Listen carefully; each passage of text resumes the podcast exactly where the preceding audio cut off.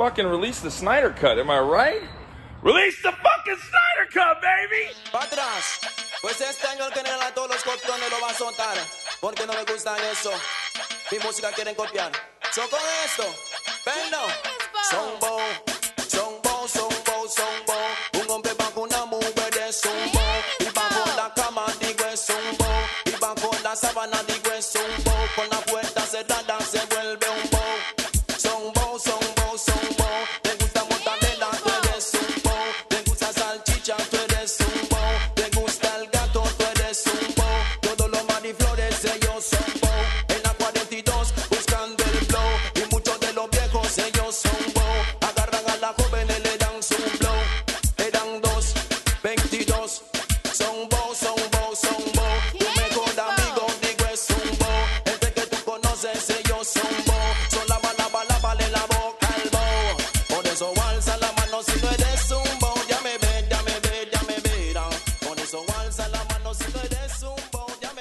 amigos y amigas que siguen su programa favorito? Eh, aquí les habla Miki Brijandes y en esta ocasión me encuentro con alguien de mi pasado, de mi pasado turbio y tormentoso, del cual no quiero recordar. Pero probablemente ella me va a recordar cosas que a mí ya se me olvidaron. Con Miss Lulu, no sé cuál sea tu nombre, con, con qué nombre te presento, Miss Lulu. O- Mi Lulu, pues me llamo Lucero Solares. pero me llaman no- Lulu. o a lo mejor no quieres que nadie sepa, entonces. Este, no, sí, no me importa. No es como Batman, ajá. Bruce Wayne, de que nadie sepa. Pues Lulu soy. Solares, Miss Lulu, ¿no? Miss Lulu. Ajá. Entonces, pues Lu- Lulu y yo estudiamos en la UDC, no necesariamente juntos, pero estábamos, eh, coincidimos como en el mismo tiempo. ¿O si estuvimos alguna vez juntos? No, ¿verdad? No, tú estabas una generación Porque arriba. yo reprobé varias veces, entonces no me acuerdo ya si me tocó con ustedes o no, pero sí, este... Pues sí, estuvimos en comunicación en la UDC y pues ya cada quien tomó sus caminos, pero como que de algún modo los dos nos enfocamos siempre en, en proyectos, pues yo de cine, ella de reggae music. Y lo que se me ha hecho suave es que de todos los proyectos que comenzaron como en aquellos tiempos, si no es el único que sigue vivo, porque ni siquiera yo tuve otros proyectos, todos han pasado como altibajos. Pero pues me ha dado gusto saber que ella continúa su show ahí, pues todos los domingos, en las noches, de 7 a 9. Entonces pues nomás quería como aprovechar esta nueva etapa de los podcasts que estoy haciendo, como abriendo el espectro de invitados. Igual hablamos de películas, ¿no? Quién sabe, igual y por ahí Lulu ha visto cosas curadas que me puede recomendar. Pero la idea pues es abordar y tocar un montón de temas distintos. Y pues el día de hoy vamos a hablar de pues de su proyecto y que me recomiende música y cosas y, y todo el show, ¿no? Pero bueno, Lulu, ¿cómo estás? Muy bien, estoy muy bien, estoy muy contenta que me hayas invitado. Lista para recordar tu pasado tenebroso. Yo digo, yo creo que me asusté por el COVID y dije, tengo que reconectar con gente que no he hablado en mucho tiempo porque si me pasa algo, pues que no queden deudas pendientes ahí.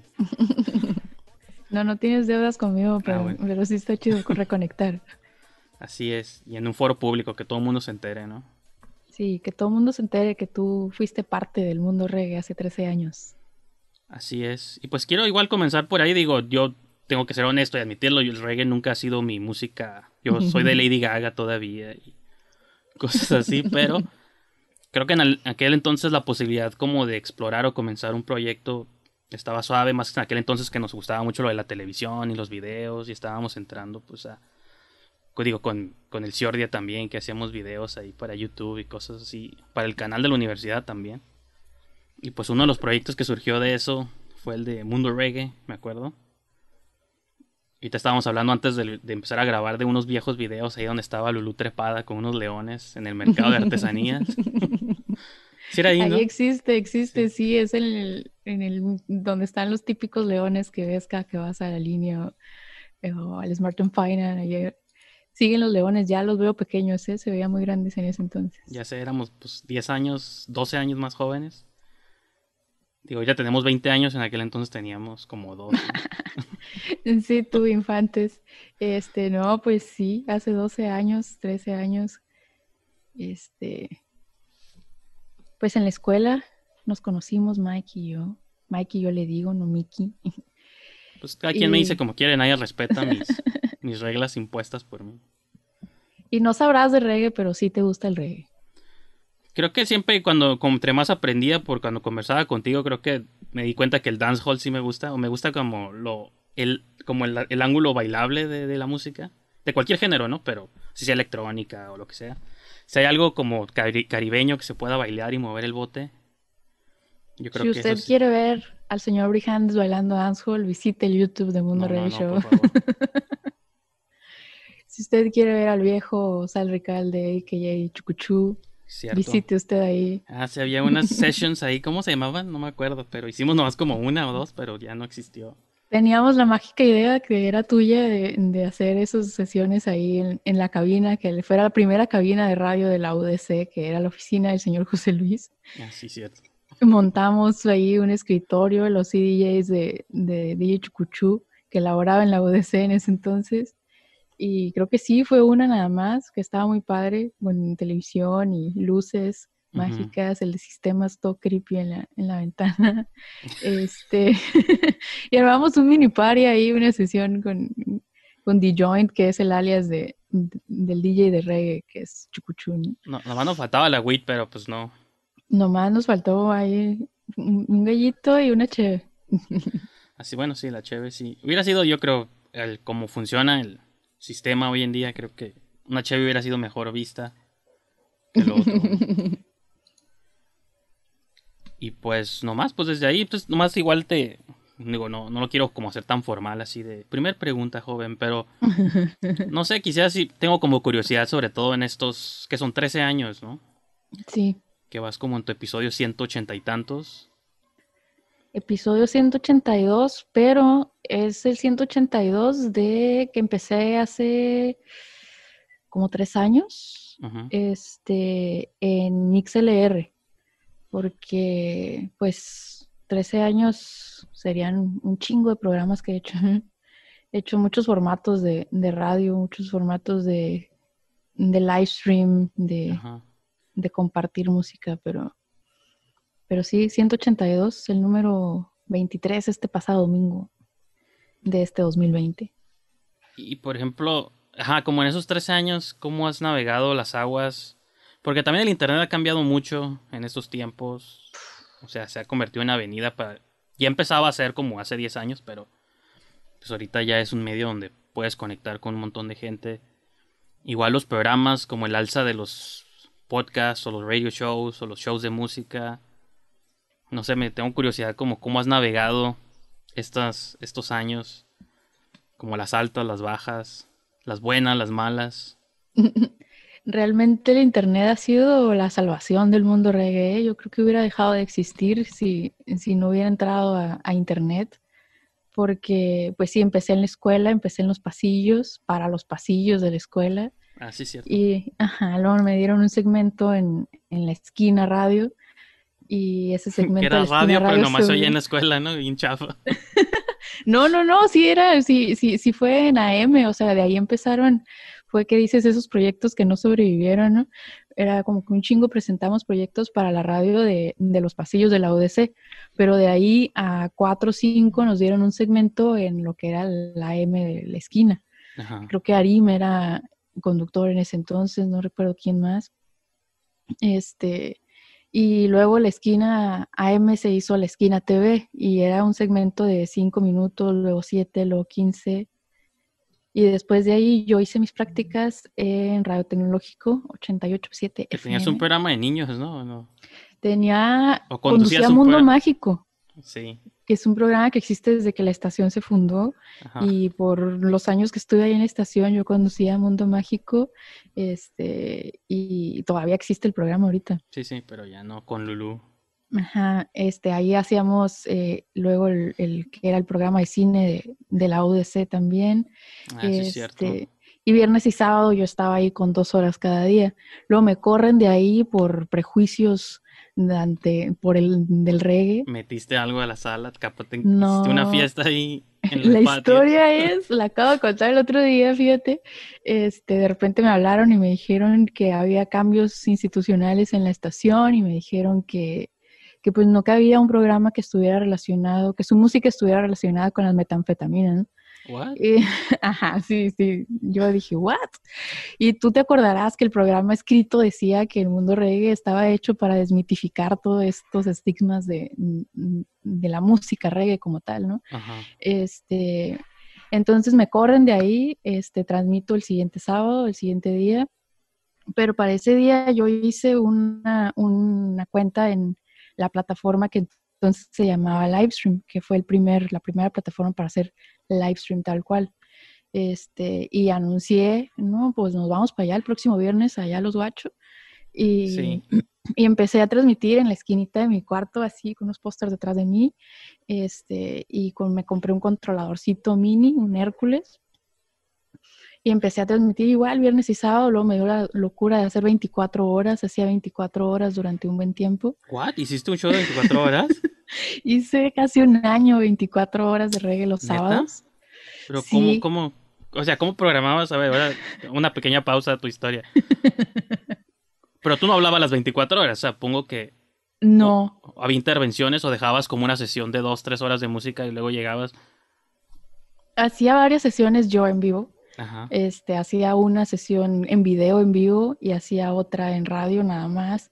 Este, hacía reggae for kids nada más con música de reggae de para niños. Ahora, Ponía una película, o sea, era por el canal de livestream, entonces podía poner video o únicamente visual con radio, ¿no? Entonces o sea, hacía un chingo de horas de música, usaba Sound Broadcaster para programar un chingo de, como realmente lo hacía en radio tecnológico, así programas tus intervenciones. Sí, que etcétera. podías dejar como a una Horas list, un playlist y Y luego un DJ de España que ahora tiene su sello, este, em, hacía un programa de, de dos horas, nos conocimos en un concurso de un mix y, y hacía un programa que se llamaba One by One, ahora One by One es su sello discográfico. Este, varios amigos de aquí de Tijuana llegaron a hacer una hora, dos horas y todo, pero era sábados 24 horas, entonces si me iba a tocar, pues se quedaba programado hasta las 12, ¿no? Ujú. Pues digo, sí, me imaginaba que iba así, no creo que los 24 horas casi como un teletón, ¿no? Así pidiendo Pero si fondos. no tocaba, porque empe- apenas empezaba a tocar, ahí me quedaba yo las dos, las 24 horas pegadas, sí iba a dormir, sí iba a comer, pero pues vigilaba eventualmente. ¿no? Luego se me quitó esa locura porque empecé a tocar más como DJ, este, y seguí por un tiempo nada más con viernes y sábado, el horario que era original, y después paré un chingo de años de hacer radio como tal Y nada más compartía el mundo reggae en redes sociales, mantenía el movimiento informando y de repente escribiendo para algunas revistas, para alguna de ellas todavía mando material como Mundo Reggae, que es Irie Magazine. Este, y hace como tres años que, que volví otra vez a, a hacer radio todos los domingos, como lo hago ahorita de 7 a 9. Ujú. Y te iba a preguntar, no sé qué, este, bueno, también como, sería suave como platicar un poco también sobre esa, este área de tu vida de DJ, porque me acuerdo que también en aquellos tiempos apenas estabas comenzando, ¿no? Como a moverle a las tornamesas. Tú fuiste el que dijo un día, tú deberías de ser DJ también. Pero no sabía que me iba a hacer caso recuerdo. de haberlo dicho. ¿no? Yo tampoco. No, yo no te hice caso al principio, de hecho, pero pues el mundo reggae me convirtió en, en DJ. Realmente el reggae se presta, el reggae tiene algo que, que se llama los rhythms y es cuando un productor saca un instrumental, se lo da a varios artistas, ¿no? Y lo escuchas cuando escuchas una rola al general que ha grabado un jamaiquino, que la original era un jamaiquino, y así con la ola de reggae popular jamaiquino este, y panameño. Entonces, pues para presentar el reggae nuevo, pues presentas las diferentes versiones, eso te hace mezclar, ¿no? Este, presentar todas las canciones de un disco en, en un solo ratito, eso te hace mezclar, ¿no? Y te da los contactos para que te inviten a tocar también. ¿Y nunca, nunca has producido como de lleno música propia? ¿Nunca fue así como curiosidad de decir, hey, de hacer como tus... Digo, no sabría como por dónde empezar, ¿no? Porque yo no soy compositor de música, digo, ya pues me imagino que sería como electrónico, ¿no? Pero como Sí, sí, así. sí. La curiosidad, pues siempre va a estar, ¿no? Yo creo que hoy es un, un rhythm o un instrumental y dices, ay, güey, no, este, está, está, está muy chido crear. Pero cada quien tiene, tiene su papel. Recientemente me he estado involucrando en, en producción, pero es más dirección, dirección de artistas que cantan conmigo, de, ayudarles a completar sus letras, dirección para un productor de Hawái con el que trabajo, Yagombi. Eh, yo le sugiero a quién grabar, y yo hago la conexión de con quién grabar, yo me encargo de todo, este, para que él nada más produzca, ¿no? Este, Pero es más como dirección. Eventualmente espero algún día producir un video. Pues digo, tiempo hay, ¿no? Si el COVID no nos fulmina a todos, creo que tiempo hay. Sí, sí, sí, estoy pollita todavía. Me falta estudiar para, para, para poder producir, pero... Y de algún modo ahorita, bueno, hablando un poquillo, yo sé que mucha gente muchos invitados no les gusta hablar del tema del, del COVID y todo eso, pero en relación con tu proyecto, ¿te afectó de algún motivo, de algún modo? Digo, me imagino que no, porque pues igual que yo lo hacemos casi desde nuestras, nuestras computadoras, pero no sé, yo a lo mejor, este, hay un, hay un área específica en la que a lo mejor te afectó o se, se atravesó en tu camino? Se atravesó en mi camino el COVID justo cuando yo me iba a Hawái hace tres meses. Mi vuelo estaba programado un jueves y aquí en Tijuana el COVID no, no había llegado realmente, ¿no? Todavía había fiestas. Yo una semana antes toqué. pues todavía hay fiestas, pero a la gente ya les, ya les valió. Ajá, o sea, realmente estábamos muy incrédulos, ¿no? La situación se veía muy lejano, así. Yo una semana antes toqué en San Diego, este, y un viernes que dijeron que iban a cerrar la frontera, el siguiente jueves mi vuelo estaba programado para, para irme a tocar a Hawái, ¿no? Allá tampoco se sabía o se había cancelado realmente nada. Este, adelanté mi vuelo para ese sábado para cruzarme y, allá hice cuarentena este, allá se canceló obviamente el evento que, iba a ser. Este, y allá seguí haciendo mi programa. Sí me, sí me limitaba a no poder invitar a gente de ahí de Hawái, artistas de Hawái que pudiera invitar al show, que, hubiera estado más suave, pero lo que era el entorno de, los DJs con los que voy, los cantantes con los que voy, este, no, realmente manteníamos una distancia que nos veíamos todos los días, ¿no? no este, y me afectó más bien como mis Lulu, que, que pues tocas todas las semanas o, cada 15 días, o yo que hago fiestas, justo el aniversario, los 13 años del show, regularmente es la fiesta del año que hago, ¿no? Que traigo un artista o algo y, y pues no, es, es pues ahora ser creativo y con entrevistas o, o exclusives, festejar virtualmente porque pues bye, ¿no? COVID le dijo bye al 13 aniversario del mundo reggae. Ya sé. Y era lo de Hawái era la primera vez que ibas a un lugar así masivo o ya habías viajado a otros lugares. He viajado aquí en México, pero a Hawái obviamente es el lugar más lejos que he ido, es la escena este, más distinta a la que, a la que he ido, pero no era la primera vez, este, ya he tocado allá, ya he tocado allá como, he ido como cuatro veces, este, y voy a una fiesta que se llama Robot Obsessions, que es una fiesta muy similar a una fiesta que yo hacía aquí en Tijuana por tres años, este, donde los DJs alternan con MCs poniéndoles los instrumentales y haciendo freestyle, lo que usualmente se reconoce en la escena popular más en el hip hop o en el rap, viene más bien del sound system o la escena reggae, ¿no? este, y, y sí, es como la cuarta vez que iba. Pero si es la segunda vez que voy, y se cancela un evento con el artista que, al que iba a ir a selectear, ¿no? ¿Qué, qué diferencias habría en, para alguien que no conoce una fiesta en Hawái? ¿Qué diferencias hay una fiesta en Tijuana y una fiesta en Hawái? Que en lugar de escuchar un grito de cabrón aquí, allá escuchas un ¡Hijo! en toda la fiesta, porque es, es como un grito clásico de ahí que significa Jua, ¿no? Nuestro, este, nuestra celebración. No hay mucha diferencia realmente a la escena en reggae de, Tijuana. yo allá voy y, me reciben como en casa, está bien chido, la neta. Y, es muy conocedor, eso sí. Eh, la diferencia sería esa, que, que, aquí Tijuana todavía está un poquito atrasado en, en el reggae nuevo o cerrado algunos estilos de reggae que allá les puedo tocar lo que sea y, va bien, ¿no? Que digo que Hawái es parte de Estados Unidos, ¿no? Creo, entonces.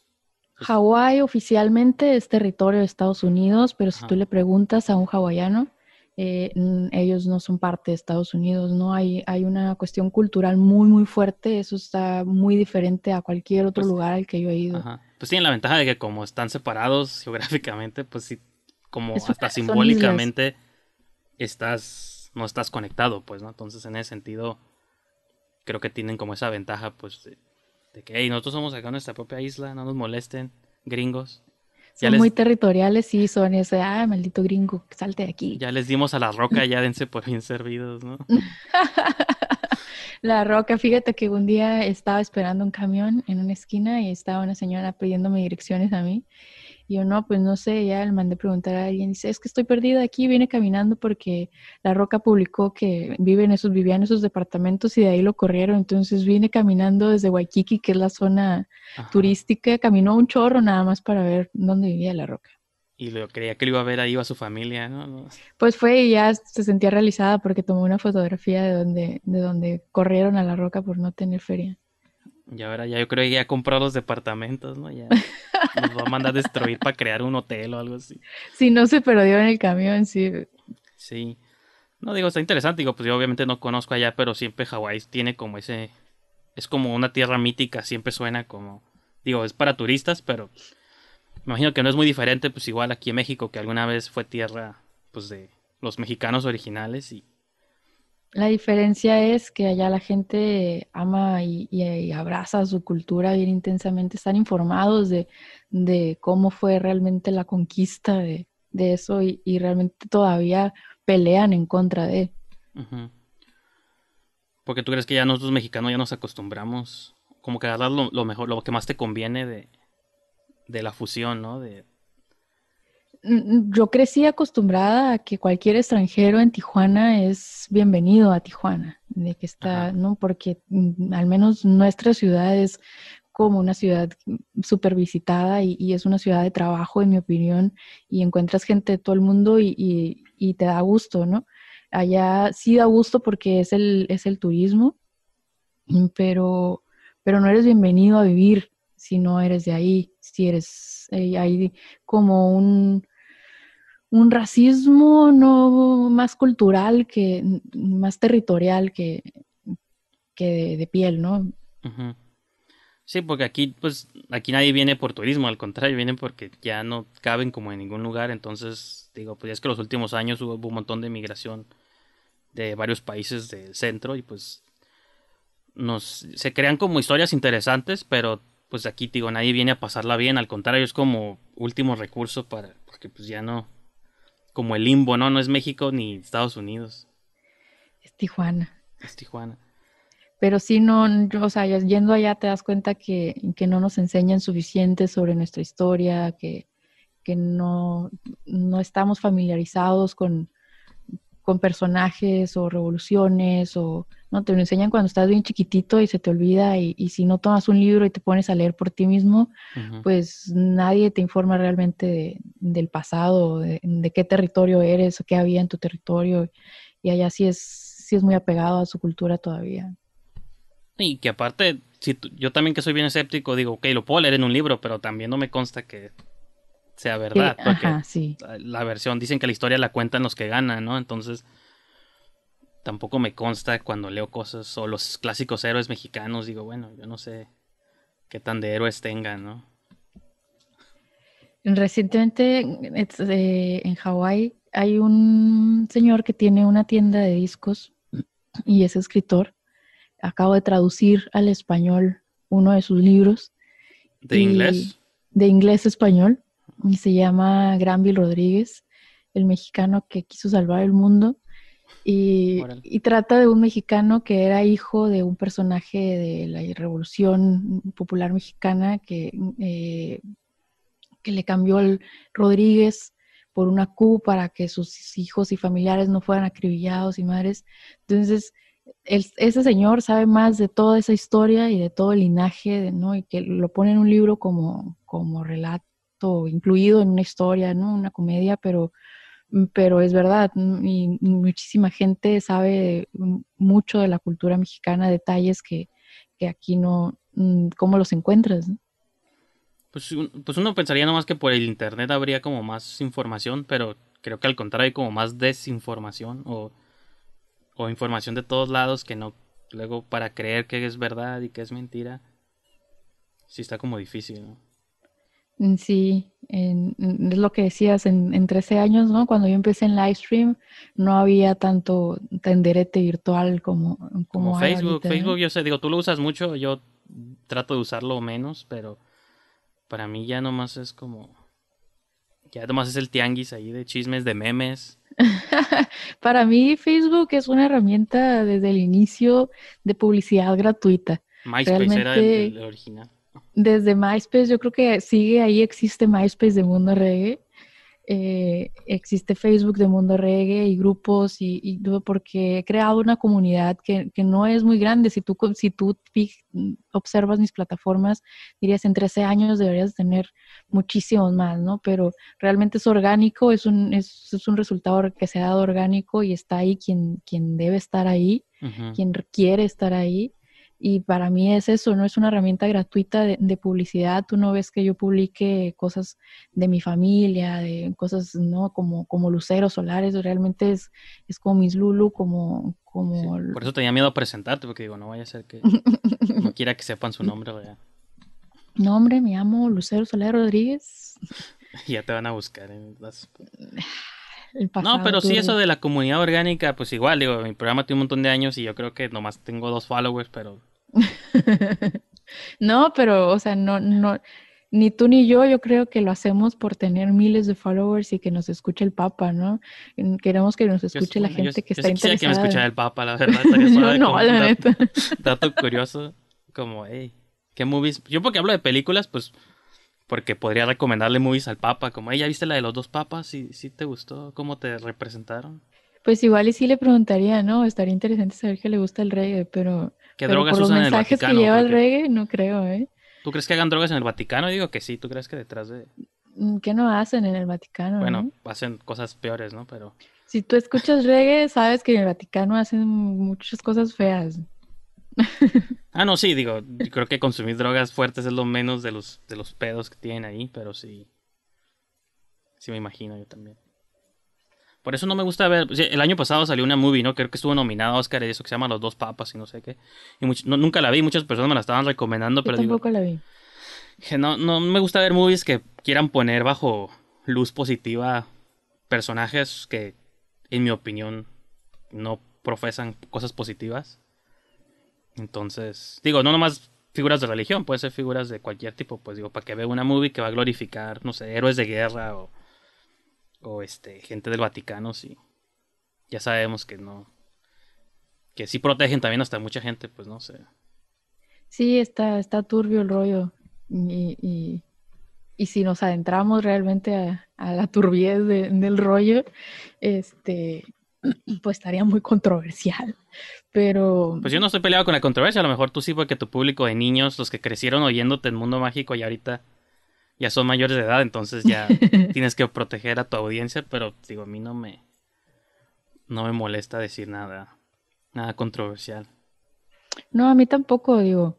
Realmente te digo pues en serio, si controversial si es real aparte, si estuviéramos inventando cosas yo diría, ok, ya estamos de habladores, pero si hablamos de temas que los han publicado y se saben historias y todo el mundo sabe, digo, pues, para mí eso no es controversia.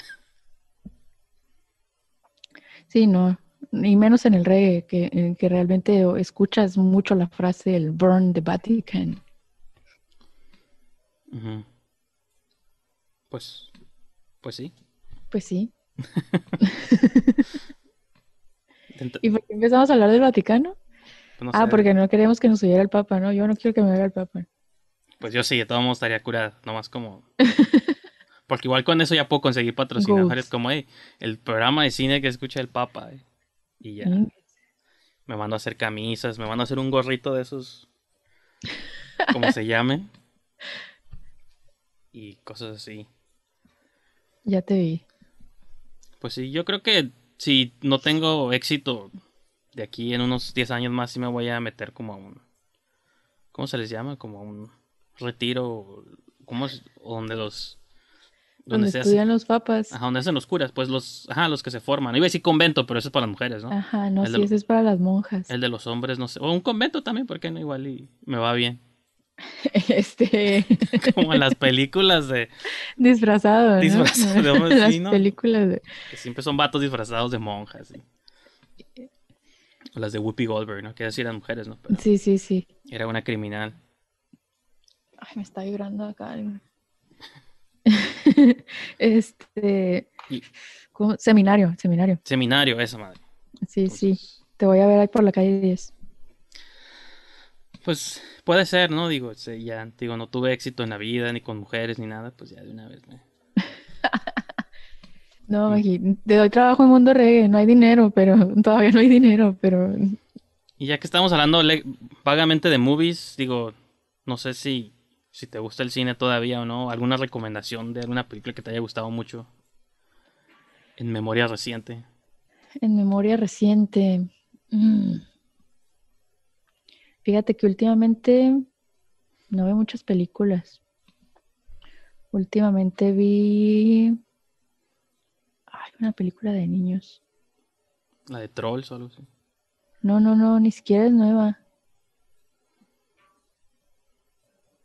Harry Potter, The Wallabies, Wallabies, Wallabies. Willoughby, Simón, pues de Ajá, monitos, ¿no? Willoughbys. como de... Sí, que realmente no, no, no está muy infantil que digamos, ¿no? Porque es de niños abandonados y esto, pero se me hizo muy interesante que, que, que mostraran eso en una película animada. Pues tienen que aprender tarde o temprano, ¿no? Eh, Sí, que, que hay niños adoptados que no, no, no lo están dejando fuera del cine, que realmente no ves esas historias, no es que el niño abandonaba la puerta y eso.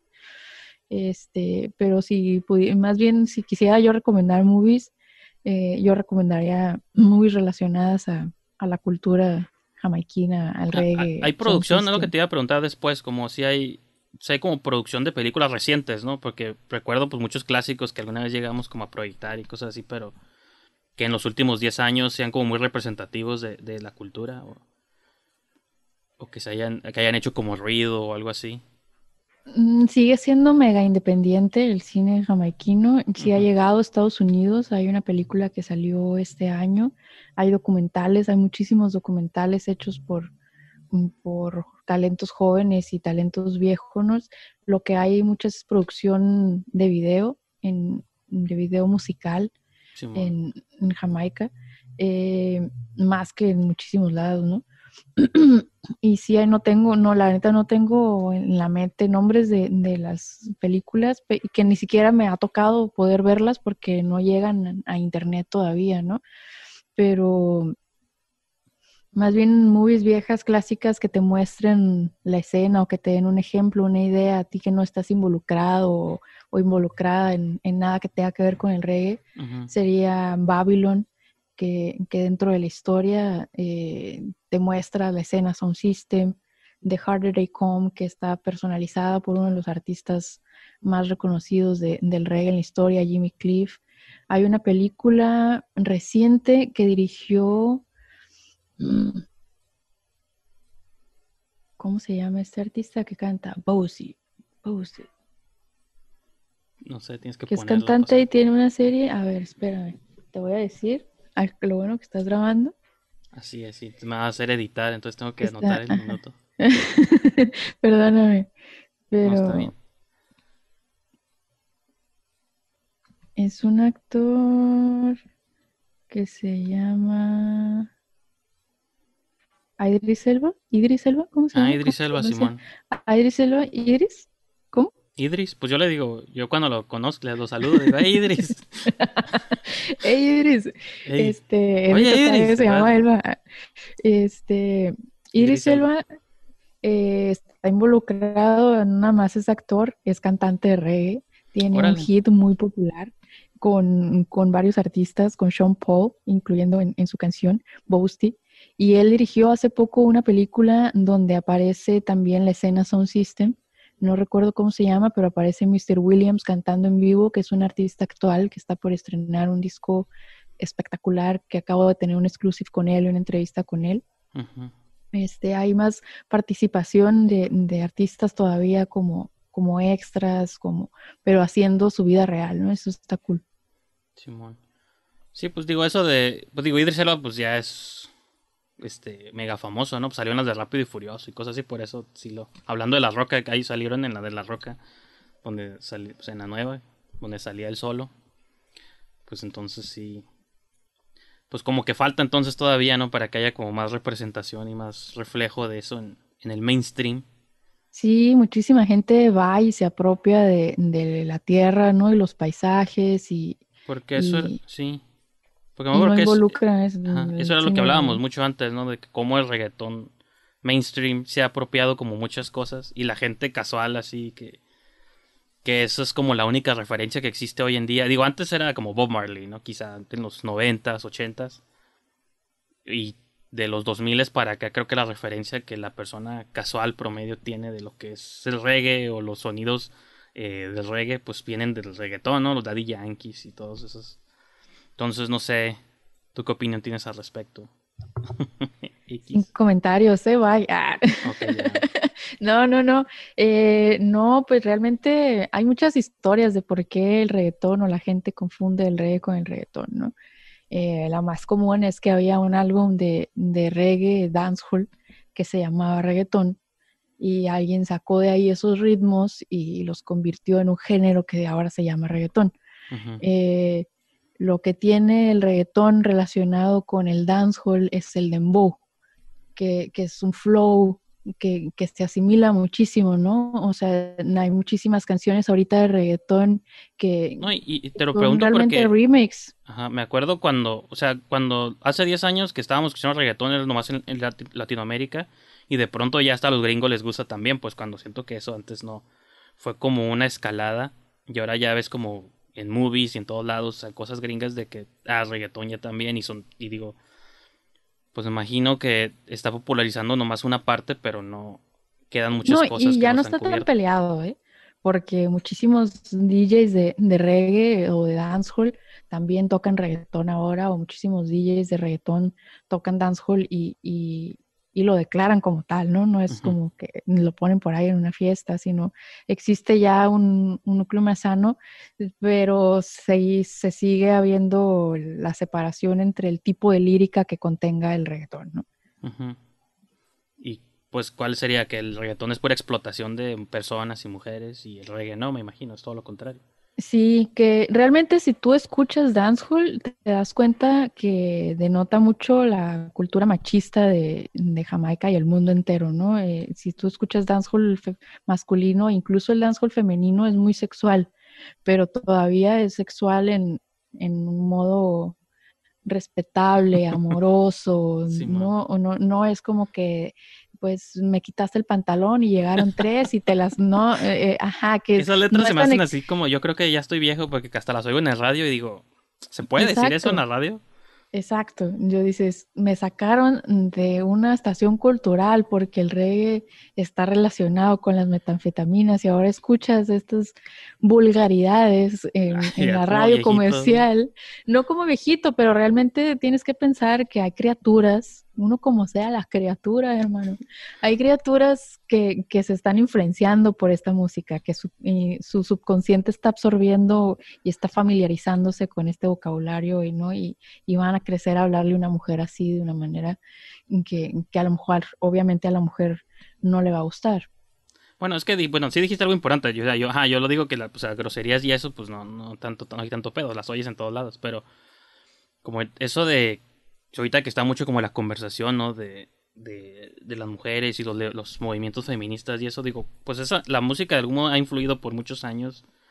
Y ni siquiera yo hablo necesariamente como de, de la música, como el reggaetón. A veces hasta las canciones que uno considera románticas, tradicionales, de pop, sus letras, si las analizas, siempre son como muy de posesión, ¿no? Cosas así de sé mía, o cuando seas mía, o quiero que seas mía, o este, solo para mí, cosas así que digo, sí, sí son rollos como muy de propiedad, que como dices tú, subconscientemente se te quedan, o reflejan también, pues, la cultura y... Que, que te influencian psicológicamente, escuchas una canción de un dejado, una dejada y te pones triste. Y si no, no, y si no estás dejado, dejada, te pones triste. Pero es algo que a mí me, me enamora y respeto mucho del reggae, que, que yo estaba escuchando a los 11 y, antes de eh, música de yo sin ti, tú sin mí, tú sin mí, yo sin ti, ¿no? Pues todo José José y toda la cultura pop mexicana, o sea, toda la música pop tradicional que, o José Alfredo Jiménez y todos esos rollos, que pues serán Juan Gabriel, que serán hitos, o mejor te gustan a ti, pero... Nos gustan, es cultura popular. Cuando estás pedo, a todo el mundo le gustan, pero yo sí creo que hay ideologías que se quedan ahí programadas y se repiten patrones, pues, ¿no? Yo sí creo que eres lo que escuchas. Pues si yo digo Lady Gaga, soy. Este, no sé qué soy. no, pues más bien las, el tipo de letras que, que, escuchas, ¿no? Eres, o sea, si tú escuchas Lady Gaga, a lo mejor sí estás envuelto en tus sentimientos, pero pues sigues con tu buena vibra. Okay. Este sería mi perspectiva. Soy una judía empoderada. Ajá, eres empoderada como persona. Este, pero sí, en mi opinión, influencia muchísimo la música que escuchas en, tu estado de ánimo y en tu manera de ser. Pues sí. Entonces, esa es la única negativa que, el reggae le da al reto, ¿no? Realmente el reggae es pro música y escuchas fusiones de, reggae en, todos los estilos de reggae. Con chingo, John Legend acaba de incluir en su disco a, la primera mujer en ganar un Grammy al mejor reggae y a Buju Banton, uno de los artistas más grandes de reggae que, acaba de salir de la cárcel hace un año. Entonces, Rihanna va a sacar un álbum de, de reggae dancehall, ves a muchísimos artistas involucrados en. Pues sí, que por la exposición como de Rihanna y eso, pues todo el mundo se entera, ¿no? DJ Khaled en todos sus discos, sus intros son artistas jamaiquinos o, siempre está muy apegado a esa cultura o respeta muchísimo la cultura porque como buen DJ sabe que, la escena son system del reggae, realmente fundó un 50% de la escena DJs de, de, hip hop y de rap. Pues sí, y entonces, ¿tú crees que de algún modo es que está difícil como esa parte, ¿no? Por ejemplo, toda esta historia que si no la conocemos, tú puedes decir, pues queda en nosotros investigar, pero podemos vivir sin, sin saber esas cosas, sino más superficialmente ser fans de, de la música y decir, ¿por qué te gusta? No, pues porque el ritmo está, está bonito, está bonito. Sí, sí. Y ya. No hay como una necesidad de clavarse. O sí. Hay música, no, hay música para todos y hay, así hay reggae para todos, ¿no? Hay, hay reggae para niños, hay reggae para tu mamá, para tu papá, para ti. Hay reggae para estar triste, hay reggae para estar consciente, hay reggae para tirar fiesta, hay reggae para coger, hay reggae para todo. Pues casi todo es para eso, ¿no? El que, lo que estamos hablando. Digo, si, si te ponen un mood así como, hey, Sí, más si escuchas Shensia, artistas mujeres de, de dancehall que son muy explícitas, este, obviamente ahora... Es como, digo, también es como vivir con ese miedo, como si el sexo fuera algo malo, digo, pues todo mundo así nace, ¿no? Entonces es como en esa parte esencial de la vida. Pues el general en 2020 dice que, que esas son posesiones del diablo. ¿Pero se hizo cristiano o qué? Sí. Es, sacerdote cristiano y regresamos otra vez a los problemas. jura que cantaba que tienes cuerpo de botella y tu pum pum me va a matar porque está poseído por el diablo. Lo obligaron.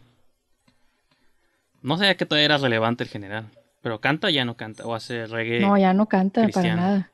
No, no. Yo tenía la esperanza de que volviera por lo menos cantándole a Jehová, pero no, no canta ya. Alguien lo, alguien lo encontró y le hizo una entrevista y, y dijo eso hace, hace unos años este, pero sí es súper relevante. Tú lo pones en una fiesta de reggae y, y, truena. Pues yo creo que esa era como la referencia que tuvimos durante los noventas, ¿no? Muchos de que ah, es lo que escuchamos más tropical, así que no sonaba nada que, alguien hubiera hecho antes. Que ni siquiera sabíamos que, era reggae, ¿no? Yo, ah, no, pero son, pues ya cuando lo intelectualizas años después. años y fiestas y... Dices, ¿por qué está curada esta música? Y ya luego con el tiempo pues te das el tiempo, ¿no? Como de, aprender o investigar. Y por ejemplo, ahorita que hablabas sobre, digo, no quiero regresar a tu evento traumático de las metanfetaminas, pero... No, sí. Me gusta hablar de eso. ¿Crees que como... Porque yo creo que como sociedad, tal vez no en México, pero en Estados Unidos, otras cosas que han pasado en los última década, 15 años, pues es la legalización en ciertos lugares, ¿no? Entonces, yo...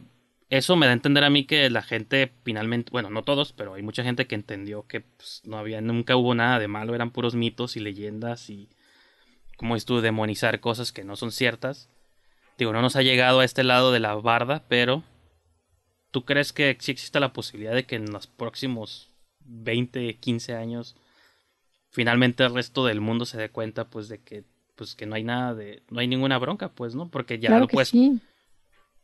No, pues dilo de, del- Ni en, ni en 10, ¿eh? Va a ser en menos de 10. Por lo menos en México eh, está, mm, está legalizada la marihuana medicinal.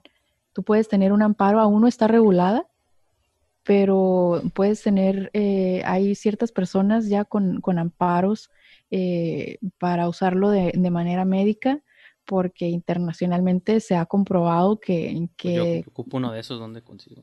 Que cura muchísimas cosas, ¿no? Lo que sí es que hay que informarse, ¿no? No vas a poner grifo a un niño con epilepsia, ¿no? Tienes que saber que la marihuana tiene THC y tiene CBD, y el CBD es la parte medicinal que tú quieres absorber para curar todos tus males.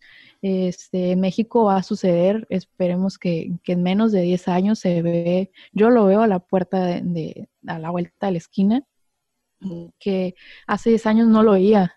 Y, y- tú escuchas todavía canciones de hace 5 años en, en Jamaica, de hace 2 años, y todavía le cantaban a, la legalización. En Jamaica ya es legal, en Jamaica ya es recreativa, eh, que, fue uno de los de los últimos lugares en los que se ha legalizado. eh, súper contradictorio porque es uno de los lugares que más ha protestado y, ha reclamado la legalización, ¿no? Es, es, es legal en un chingo de, partes recreativamente y medicinalmente. Y sí, este, con esperanzas, el mundo entero lo va a saber pronto. Y pronto en, México se va a dar, hay un chingo de movimiento canábico ya eh, legal, legalmente puedes traer lo que corresponde a un 8 eh, en tus bolsillos y no te pueden detener como tal, no te pueden esposar. Lo malo aquí es que la policía, o sea, técnicamente, pues sí, o sea, no, no lo pueden hacer, pero yo sí tendría el temor como de que lo hicieran. Digo, ahorita Estados Unidos y México también está viviendo momentos de abuso policial muy evidente.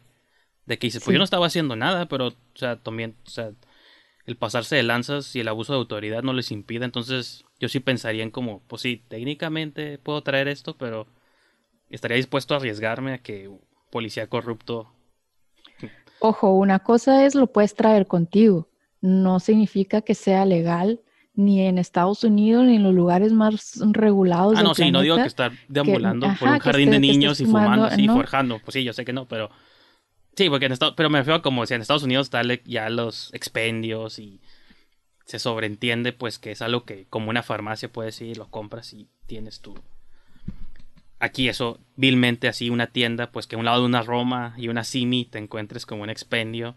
O sea, para mí eso es como la, Eso sí, sí. como la eh, meta, ¿no? Lo que estaría curada, pues. se supone que eso es lo que México está esperando, la regularización, porque la aprobación, Y a mi aparte, entender, pues, estaba... desmantelas una gran fracción del narcotráfico, pues que les quitarías.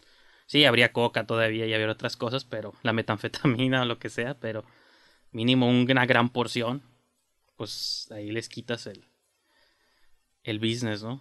Obviamente, escribir unas regularizaciones no toma tanto tiempo. Obviamente, lo que está tomando tiempo es, ponerse de acuerdo entre ellos, ¿no? ¿Cómo le, van a hacer para poner las tienditas y los dispensarios? Pero, pues, ojalá se dé. Eh, creo que, el autocultivo también sería un, llamado muy fuerte a ayudar a que esto proceda más rápido, ¿no? Que, la gente esté dispuesta a, invertir en su medicina o en su consumo recreacional. Pues todas las señoras que tienen sus jardines llenos de plantas, o sea, de las abuelitas que tienen ahí, que la planta de esto, que la planta de otro, digo, pues añadan una planta más, se- señoras, y todo el mundo será más feliz, ¿no? Sí, tengo, tengo un camarada que no voy a decir nombre, pero su mamá le ayudó a crecer un árbol real, un árbol de, marihuana que, que pues ya es su autoconsumo, ¿no? Sí, sí. Entonces, piden la ayuda a su mamá, a sus tías, a sus papás, porque también ellos saben crecer. Y, y creo que de algún modo, o sea, creo que es generacional, creo que por mucho tiempo también, entre más las generaciones viejas empiecen a salir y los más viejos empecemos a ser nosotros, pues la gente que toma las decisiones es gente que va a entender que no hay nada de malo, pues, ¿no? Cuando antes, pues todavía venían esas ideologías de los... Que se me hace raro porque los hippies, o sea, como las ideologías de la gente que vivió en las épocas de los 60 y eso, pues ni modo que no lo hicieran tan bien y cuando ya les tocó como tomar decisiones, no, siempre no. No diría hipocresía, diría que es un tapujo, ¿no? Son muy santurrones, y, pero son mustios, toda esa generación como consumidora, te digo, en, en mi entorno el, el 90% de la gente ha probado la marihuana o consume marihuana actualmente y constantemente y lo ha hecho durante toda su vida, e incluso gente que, que pues, por el mismo temor no ni lo dice ni, ni, ni lo hace frente, frente a nadie por, porque crecieron en, un, en una época en la que estaba súper criminalizado, ¿no?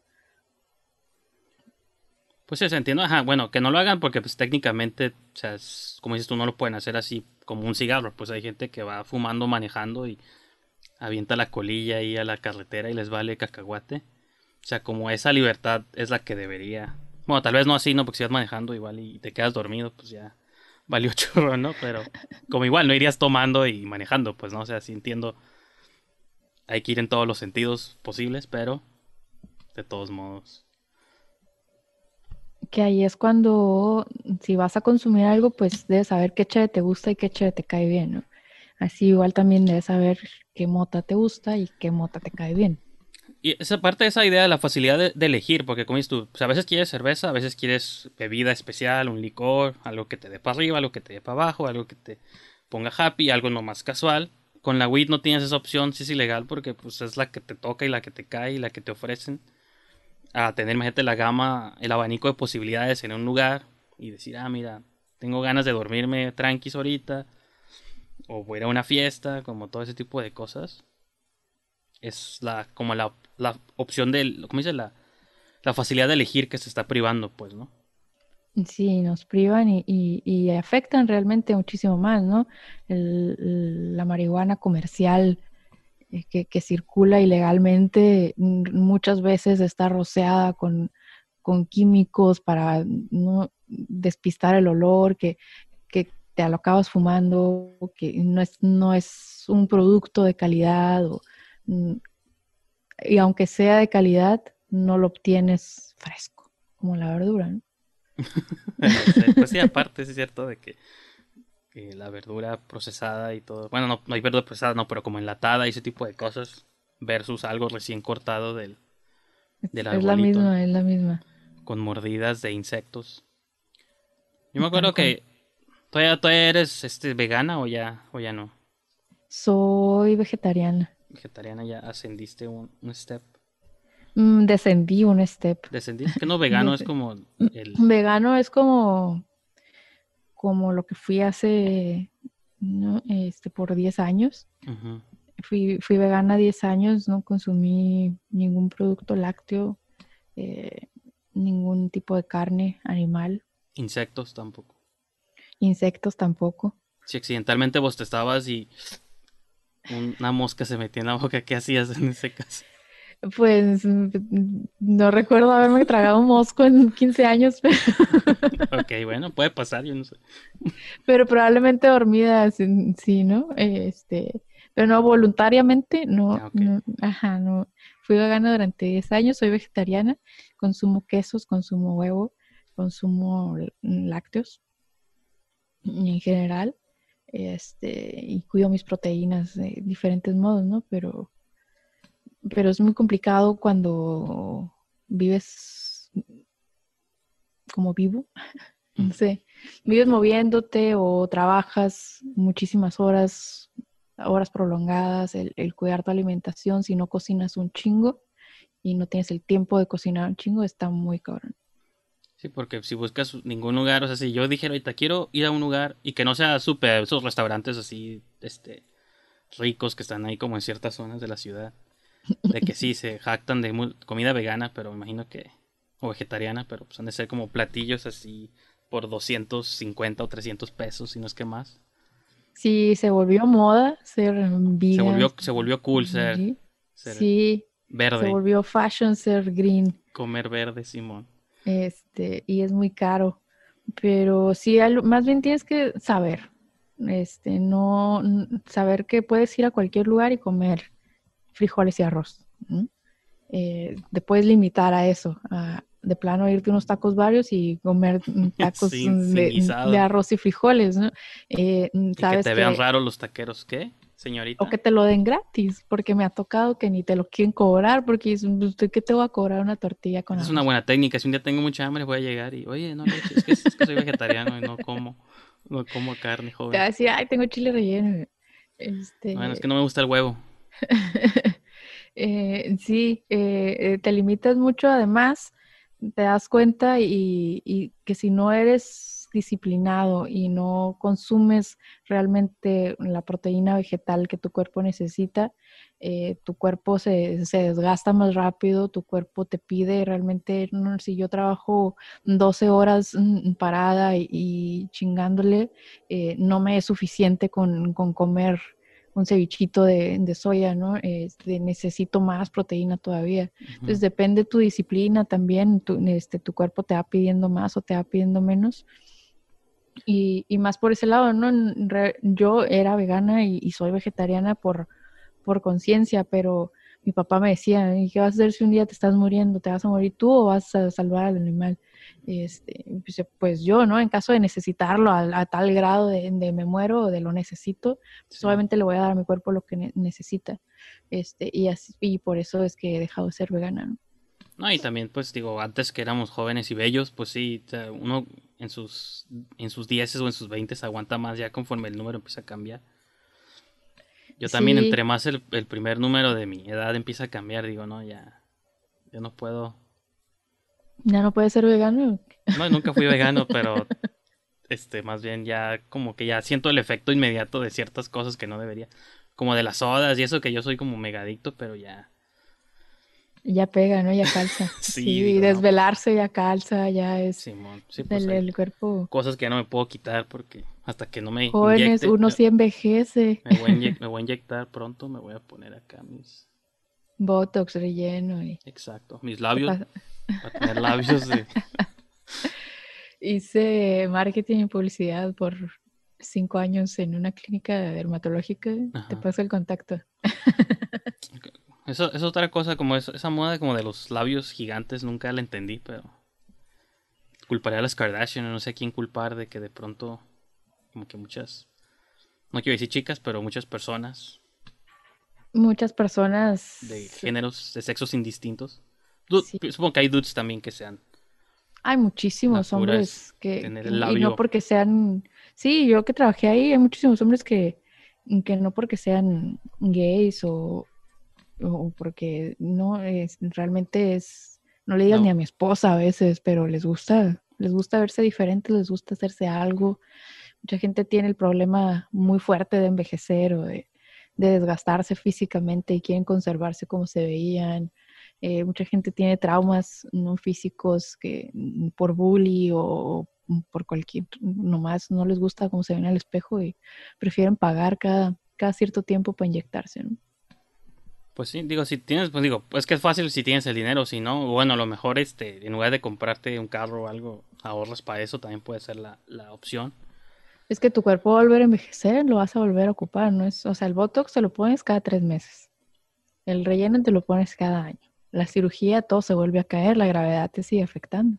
sí, te hiciste experta en el tema, entonces dijiste que estuviste cinco años haciendo eso. Sí, tú estuve, es- y estuve otro tiempo en, con un cirujano plástico haciendo video así en cirugía. y Órale. veía las lipos y veía así cráneos abiertos, de ¿A los poco? estirones que te dan. Ah, pero sí. Estaba muy chido ese chale, ese jale. ¿Y hay algún aprendizaje que se te haya quedado ahí que, que digas, nunca hubiera imaginado que, no sé, de, de cualquier cosa?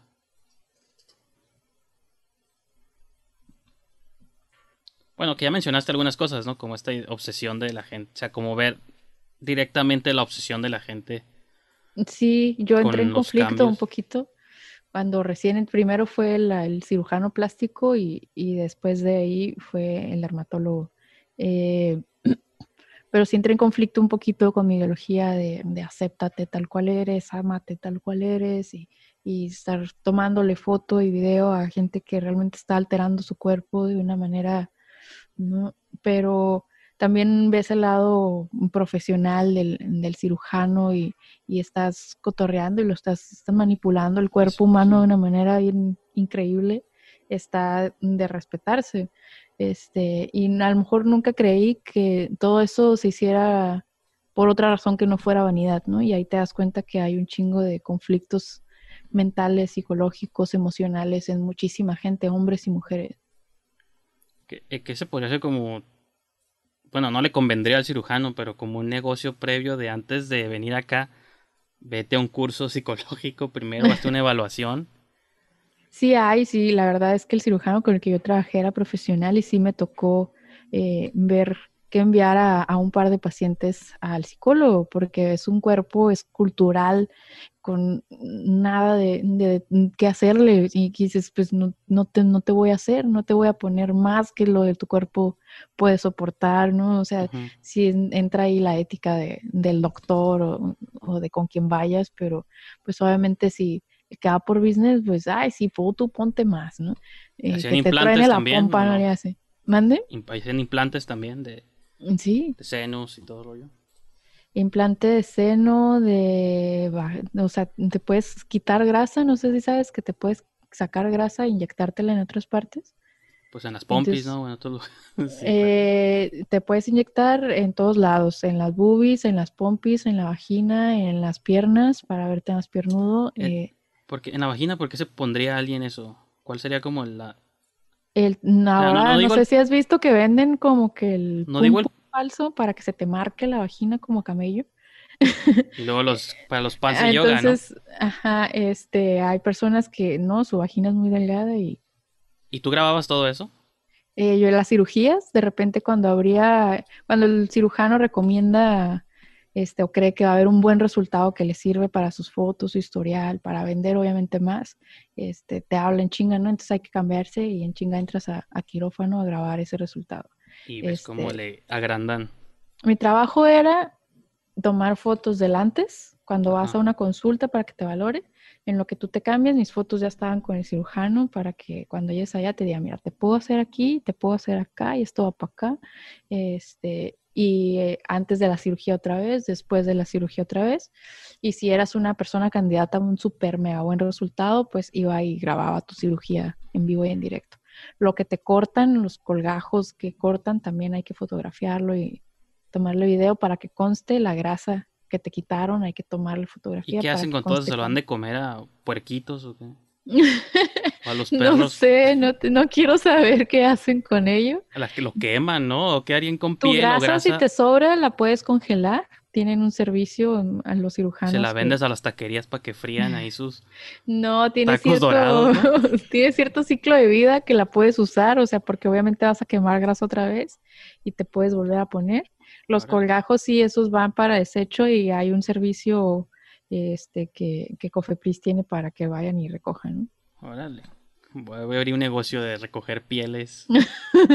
recoger colgajos. Este, nunca me tocó, pero sé que hay un congreso de los cirujanos en los que eh, las cárceles o, el gobierno dona cabezas y hay un congreso en el que los cirujanos, eh, entre varios, están alterando caras, ¿no? Todos vamos a hacer una rinoplastía, entonces todos en diferentes cabezas están haciendo ¿Pero cabezas de criminales, de gente muerta en accidentes? O de, gente que nadie reconoció, me imagino, de, ajá, no, no sé exactamente de dónde vienen, provienen esas cabezas, pero, pero sé... Ahí puedes minar una película de terror eh, como un recolector de cabezas para experimentos médicos. Nunca me tocó asistir a ese, pero realmente esperaba que me tocara eh, grabar ese congreso. Sí, lo, hubieras, grabado. Entonces, pero tú ya tenías desde antes como un estómago duro o, o desde que te operas. No, es cierto, ¿ya tenías un estómago duro o, o cómo, o cómo empezaste a aguantar como... Porque hace, hace poco... Yo empecé a aguantar todo eso gracias al cine. ¿En qué sentido? Porque, empezaste a ver cosas. Porque me gusta el cine gore. Porque. Pero no es lo mismo, o sea, ni siquiera se ve igual. Yo cuando he visto fotos de Fuente, pues. En la sangre, en las movies todo se ve muy bonito y la sangre roja acá y todo el rollo. Pues a lo mejor simplemente soy muy fría y, no se me hizo mm, una diferencia entre que saber, no sé que en las películas eh, está creado, ¿no? Eh, y, pero es, eso era lo que me impactaba a lo mejor, lo que me hizo cambiar la perspectiva de ver el profesionalismo o el manejo que puede tener el ser humano sobre el ser humano, este, que no, no me causaba, ¿no? Al principio sí decían, sí, segura, no estás mareada, nada, y, no, me marea más ver una cortada en mí, realmente me marea ver una cortada en mí, sí, pero en la gente cualquier puedo ver cualquier cosa y, y hasta la fecha no, no me he traumado o impactado por algo se verán los resultados luego, ¿no? Ya que un día vas a despertar y... Y voy a, matar a medio Tijuana. No, no, o sea, yo sí creo que, o sea, hay gente como los que trabajan en Semefo y cosas así, o sea, yo sí creo que hay personas que lo aguantarían. Yo siempre he creído que yo no sería de esos. Digo, no aguanto las montañas rusas ni nada de ese tipo de cosas. Aguanto las movies, pero porque siento la separación entre la pantalla y yo digo, ah, pues la movie está allá, yo estoy acá pero cuando ya físicamente yo soy el que está expuesto a emociones fuertes, realmente siempre he sido como muy, este, muy pussy al respecto, entonces yo realmente... Pues quizá yo tengo algo turbio en la cabeza. No, pero no es turbio, o sea, al contrario, o sea, alguien, alguien tiene que hacer, igual los cirujanos, pues, o los doctores, alguien, debe haber gente con estómagos de acero, y son los que por eso sus llamados en la vida los empujan a, a eso, cuando debe haber otras personas que a lo mejor lo ven por primera vez y dicen, yo, la verdad, no, gracias, pero no gracias. Entonces, no, yo sí, yo, Por eso te preguntaba si tú desde el principio o fue algo que es entrenable. Yo siento pues, que estaba familiarizada o me sentí lista o nunca sentí un miedo a, entrar al quirófano o, a ver una intervención con el dermatólogo o algo, porque a lo mejor estaba muy familiarizada con, con ese tipo de escenas. Nunca vi una, nunca pensé en, en, que era realidad o el otro era pues ficción hasta ahorita tal vez. Igual probablemente, y ya digo, no soy obviamente psicólogo, pero como tú lo veías a través de una pantalla, o sea, tu experiencia era vista a través ya sea de una cámara de fotos o de una cámara de video, pues técnicamente para ti siempre fue algo que viste a través de una pantalla, entonces... Pues técnicamente también lo era en vivo en directo porque yo estaba grabando o estaba tomando fotos. A lo mejor era la emoción de crear eso o estar... No, Ajá, sin comentarios. Pero, sí, aquí a apuntar y todo ese footage, ¿quién se quedó con él? Y tú aquí lo tengo en mi colección de eh, discos. no, es ilegal tenerlo. Sacarlo de ahí. Sí, Pero entonces ahí lo editabas o eso, o como no tenías, no podías salir con él, llevarlo a tu casa. Legalmente no podía salir de esa oficina con ningún archivo. este, ajá. Sí. Entonces ahí lo editabas, ahí lo entregabas y ahí te quedabas durmiendo las 48, 72 horas no, realmente tenías un horario y vaya, las, entraba a las Ah, bueno, es cierto, eso, eso, eso, Ajá, te vas a las 3 de la tarde. Pensé que era como más freelance el rollo, pues, porque como dices que te hablaban y ibas, yo pensaba que era así como, como bombero, pues, ¿no? De que sonó el bati teléfono, voy, y era como esporádico, pero igual. Es que así, ah, a la oficina, mi oficina está a tres puertas del quirófano. Así como, Lulu, tenemos aquí una cabeza. Hay que grabar, eh, eh, ya te pones, este la ropa de quirófano y... Era como esos trajes que están ahorita del COVID y esos blancos y todo el rollo. Eh, era azul, pero sí, es un traje pues. de, enfermero que si vas cuando va a parir tu esposa o algo te ponen y así. Este, zapatillos, o sea, hay un protocolo, ¿no? Entras con la cabeza cubierta, pies cubiertos, este, prácticamente la cámara también cierta distancia de, del paciente, no está la cámara enfrente. Tú ya estabas preparada para todas las regulaciones de ahorita de la distancia, porque pues la distancia, los trajes, los cubrebocas. Soy un poco huraña, entonces, la cuarentena me cayó en mi plena normalidad. El quedarme en casa me cae en mi plena normalidad. Eh, tengo sinusitis y mi otorrino me ha recomendado usar cubrebocas todo el tiempo en la calle. Yo me rehusaba por verme extraña, entonces creo que ahora no lo, podría hacer si me lo vuelve a recomendar. La gente se Pero la verdad es que no, sí. Tal cual. no, nunca lo hice, me rehusé, nunca lo hice, este, sacrifiqué mi nariz y alergias. pero la moda del cubrebocas. la moda del cubrebocas necesitas un diseñito ahí en tu... Oye, qué diferente te ves con cubrebocas, ¿eh? Si parezco doctor, tú que has A visto ver, mucho. voltea de- así de frente. lo que has visto mucho. Sí, sí pasas, ¿eh? Como Ajá, te ve la cara. Ajá, a lo mejor sin gorra, ¿no? Pero... Oye, no, te ves totalmente otro, ¿eh? Qué miedo. Pues sí. Ni, te- ni, no te ves ni el Mikey sin barba, ni el Mikey con barba, te ves como... Te pareces un compa. De hecho, esta cosa ya, desde que me crecieron los cachetes, dije, esta ya no se va a ir hasta que no desaparezca un Siempre has tenido cachetes, Mikey. Pues sí, pero no son los, los de ahorita, sí, de... ¿De cuarentena o qué? Exacto. No, pues no, son ya como de cuarentena, de que estoy más cerca de los 40, sí, tal vez. Y ahorita que te preguntaba sobre la colección de tus videos, siempre que veo como los clips o fotos de tus backgrounds, veo una colección imposible de, de discos, de vinilos. ¿Cómo te has ido haciendo de todas esas cosas? ¿O son Con mucho heredados? esfuerzo. Con mucho esfuerzo. Unos, tengo una parte chiquita que, que son heredados, que es la colección que era de mi papá. Tengo lo que queda de la colección de tapes, de cassettes de, y vinilo de mi papá, que es puro bolero y música romántica, es lo que hace mi papá. Eh, y lo demás, eh, tengo pocos años y tengo con el programa 13 años. eh, empecé a coleccionar ahí CD y música en digital, ¿no? Pero vinilos empecé a coleccionar yo creo que hace como unos 6, 7 años de reggae este, y de música infantil. Yo tengo algunos vinilos que eran míos de cuando yo era chica eh, y, y me ha dado mucho el brete de, justo con, con un chiquitrauma de- con el reggaetón y, y esta cuestión de, de la música actual, de lo que los niños escuchan ahora, me ha dado mucho por coleccionar música infantil y, y- y tener, conservar todo eso que a mí me tocó escuchar, ¿no? De reggae se produce todavía muchísimo, muchísimo eh, en vinilo. Entonces tengo la mayoría de mis vinilos es música nueva. Los vinilos viejos que, que tengo de reggae o el reggae viejo que yo tengo es que he encontrado escarbando mucho aquí en Tijuana, en San Diego. Hay la ciruela eléctrica en la calle Sexta, una tienda de discos que nunca cerró en- desde que yo tengo historia, está ahí. Cierto. Este, y ya hay más, más, más spots donde encontrar vinilo aquí en Tijuana también. Este, pero Pues es que la- igual muchos artistas, si te vas como a la mix-up y eso, ves, digo, de otros artistas, pero ya todo el mundo saca también en sus vinilos, súper caros, pero pues ahí están, ¿no? se volvió el, el cool ser cool vintage, vez, sí. entonces sí, algunos artistas, ¿no? De, de música popular, pero realmente el reggae nunca dejó de imprimir vinilo porque la cultura del DJ en, en el reggae es, es muy grande. Sí, por las Es muy tornamesas y fuerte. todo el rollo ahí está.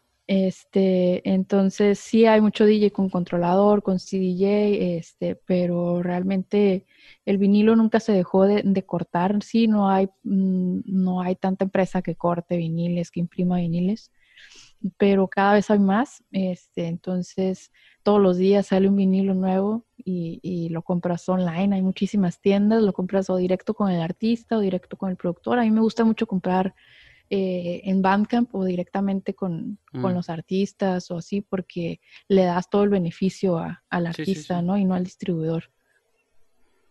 O al shipping. Regularmente es muy también cabrón el, el comprar a México. Tijuana tiene algo bien chido que me ha dejado coleccionar a mí, que es que puedes pedir tus discos a San Diego si conoces a alguien con domicilio allá Sí, y te un ahorras Box y esas el cosas, doble. Sí, porque el shipping a México te cuesta más caro que el disco. y Está, eso está muy feo. Sí. Sí, pues con las películas también es igual. Yo he comprado algunas movies que vienen de Alemania o de España o de Europa. Y sí tienen que llegar a San Diego porque pues acá no. Pues, hay unas que me han marcado así de que su envío no llega a México. No, ¿no? ya- ajá, no te- Chale. ni siquiera te lo envían. Ya sé, ¿no? Porque no existe el correo en México, ¿no? Así de que O tardan disco. si no garantizamos que la paloma llegue, ¿no? La gaviota con las con el envío. Pero pues a Estados Unidos sí Cincho llega. Y- La y lo- cigüeña. pues sí, ah, cierto, la cigüeña. No, Cigüeñas fue la otra película que vi recientemente. y me Cigüeña. Ah, mucho. pero eso es de monitos también, ¿no? Sí, es de... Empiezo a notar como aquí una un patrón de tu obsesión con las cosas infantiles. La música, las películas, mundo Mira, mágico. mi chiquitrauma con... Pues es que a mí me tocó Algo- escuchar y algo te pasó de y niña, consumir música. No, eh, a mí me tocó escuchar música en cassettes, en vinilo, música Oye, infantil. yo Era lo que a mí me tocaba. Cri-cri o esas cosas, pero Sí, sí, sí, o sea, Cricri, hay muchísima música mexicana, o sea, Ah, es lo que pero- realmente busco. Este, el sapito también, pero el morro, el modo sí es cierto. no tenía los cassettes del morro. Sí, a huevo. Pero Pero- el trauma llega un día que yo voy a una fiesta de, de mi hermanita que ahora tiene 19 años. Pero cuando ya estaba en tercero de primaria, los niños les dijeron, todos traigan un CD para su party el día del niño. Entonces todo lo que oíste en ese party para niños de, de segundo, tercero de primaria era reggaetón. Y eran mm, las letras de, de Daddy Yankee, o sea, las, no, las, las más controversiales que podías sí, sí. escuchar.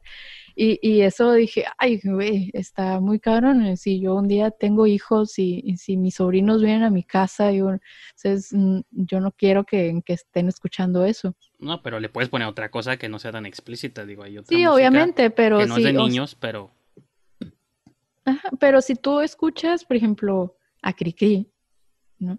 Tiene un- unos mensajes fuertes, sociales, cabrones, no, no, no te está diciendo, ay, vamos a la cama, ay, que descansa. O sea, tiene historias de que no tenías amigos, tiene historias de que a la patita la dejaron, o sea, es- son, son mensajes fuertes que si escuchas ya ahora como adulto, los puedes desarrollar muchísimo más que, que un niño. Pero volvemos a lo mismo de, sí, volvemos a lo mismo del subconsciente, ¿no? Estás, ¿qué, qué mensaje le estás mandando subconscientemente a, a una criatura? De que le quite los pantalones a una mujer o de que sea un buen amigo, de que no, este, entonces Sí, va sí, más sí. por ese lado de, de conservar y de si algún día tengo, tengo criaturas que poderles poner la música que yo tripié de chiquita, ¿no?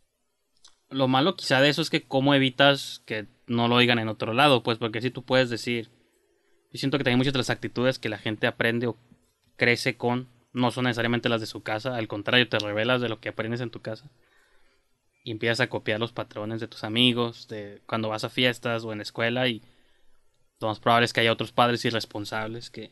no Pero sé, en algún momento te cae el 20 de lo que es blanco y lo que es negro y, y lo que está chido y lo que no, según, según lo que tú quieres, ¿no? Entonces ya uno tiene libre albedrío pe- y yo, o sea, mucha, muchísimo tiempo escuché todo lo que toda la gente ponía y, y es- escuché punk y hip hop y rap agresivo y, y contra mujeres y machismo y, cosas, pero luego cada quien toma sus decisiones y, y te lo inculquen en tu casa o no, pues ya tú decides. Pero para llegar a esa edad, o sea, tampoco, sí, pero es, pues que depende, porque son diferentes edades. sí, cuando es muy niño, niño, sí, yo entiendo, pero ya llega una edad donde ya, o sea, aunque, aunque escuches lo tuyo, de todos modos, Sí, te llega, obviamente, pero pues ya vas a tener un estándar de calidad más marcado, ¿no? en mi opinión. que igual yo pensaría, porque hoy en día, pues digo, yo no tengo hijos, me imagino que tampoco tú, pero yo, según yo, No. los niños que conozco desde el kinder ya van con celular, ¿no? Ya tienen Spotify y TikTok y todo eso, según yo, pues ya, ya la música que oyen, o sea, ya oyen como, está difícil como, como controlarles qué, qué entretenimiento consuman, Sí, porque, es imposible controlar al 100%, ¿no? Pero porque pues ya tienen un dispositivo que ya, digo, no sé si es cierto de que en el kinder lleven teléfonos, pero yo he visto muchos niños con, tele- con teléfonos en las calles de sus papás o no sé. Y digo, ahí no puedes controlar qué información les... Pues no, pero déjame soñar, ¿no? Entonces tú les quieres poner cri cri acá, canciones de los 40 o no sé de qué fechas. A lo mejor si hicieras como, no sé si esto exista, a lo mejor tú conoces más de eso. Alguien que haga como mixes de esas letras. Pero Lo con, que sí he hecho, con ritmos modernos, a lo mejor estaría curada como escuchar como este, algunos mixes o... sí, lo que sí estaría versiones. suave es, es, es poder tocar eso fuera de, de mi casa. No es como que lo toco mucho o lo escucho mucho, pero Pues puedes hacer paris, así como haces paris con adultos en Hawái y eso, empieza a hacer paris para niños y tú eres la select, la... Este, ya fui a un party de niños a, a tocar música infantil este, ya fui a tres pares su- de niños. Su juguito de naranja o de manzana.